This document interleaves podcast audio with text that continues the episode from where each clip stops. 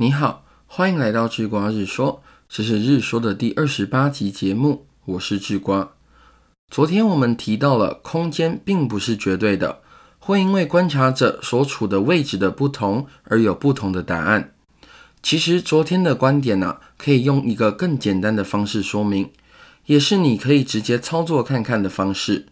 请你找一个朋友站在一台移动中的火车、公车或是捷运上，接下来啊。请他垂直向上抛出一颗球，并且各自观察球移动的水平距离。对你朋友来说，由于球是垂直的向上抛出，所以会稳稳的落回手掌心。球啊，并没有水平的移动距离。但是对你来说，从窗外来看球，球会画出一道向前的弧形，距离啊，大约是车速乘上球在空中的时间。牛顿虽然提出了绝对空间。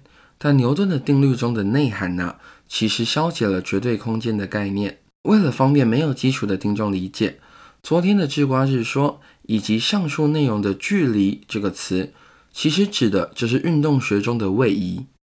好，我们理解了空间不是绝对的，那接下来的问题是，还有什么东西是不绝对的吗？很遗憾，答案是有的，而且几乎所有东西都是不绝对的。今天的内容啊，让智瓜带你好好的面对昨天我们跳过的现代物理理论——测不准原理。测不准原理指的是人啊，永远无法同时确定一个粒子的位置以及动量。这是什么意思呢？让智瓜打个比方，请你先想象有一台车在大街上跑着的影片，然后啊，如果你想观测这台车在大街上的瞬间确切位置以及当时的速度。请问你该怎么做？首先呢，如果要确切的观测汽车的位置的话，那么把影片暂停，把影片呢变成类似一张照片的状态，再将位置标记起来是最好的做法吧。但问题是，在照片般的静止模式下，你是无法观测汽车的速度的。那如果要确切的观测汽车的速度呢？你最好。把刚刚按下的暂停模式解开，当影片重新运行时再进行测量。但问题是啊，在汽车无时无刻都在前进的时候，你根本无法观测汽车的确切位置。这种无法同时确认位置以及速度的状况，就是测不准原理的概念。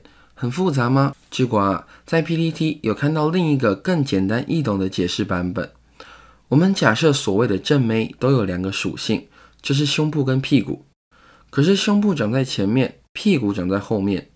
如果靠得很近啊，盯着胸部看，那根本就不知道屁股的大小；如果靠得很近，盯着屁股看呢，那根本不知道胸部的大小。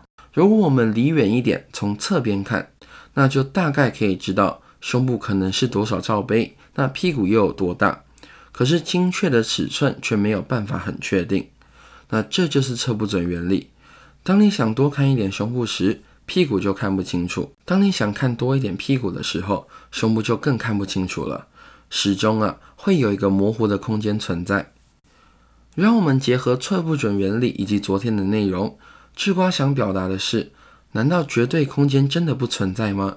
人们难道不能单纯的讨论一个粒子的位置或是动量就好了吗？答案其实都是正面的。绝对空间可以存在，人们。也可以单纯的讨论一个变量就好，但只要多加入一个观测者，或是多加入一个变量，那我们要讨论的事情就会变得异常的复杂，像瞎子摸象那样，每个人都在用不同的角度观测同一个东西，而这就是物理学的真正意涵，就是每个物理学家都在用自己的角度去拼凑世界的真理。当站在一般生活上的速度以巨观的角度观测，那么牛顿的力学就成立；当站在光速的角度上，那么相对论就成立。如果你站在微观粒子的角度上啊，那么测不准原理以及量子力学就成立。所以啊，在世界上的真理就像一颗巨大的球，在这个球面前，每个人都只能从一个微小的角度去观测出一个微小的道理。或许有一天呢？当这些道理足够拼凑出球的全貌的时候，人类就能真正的理解世界了。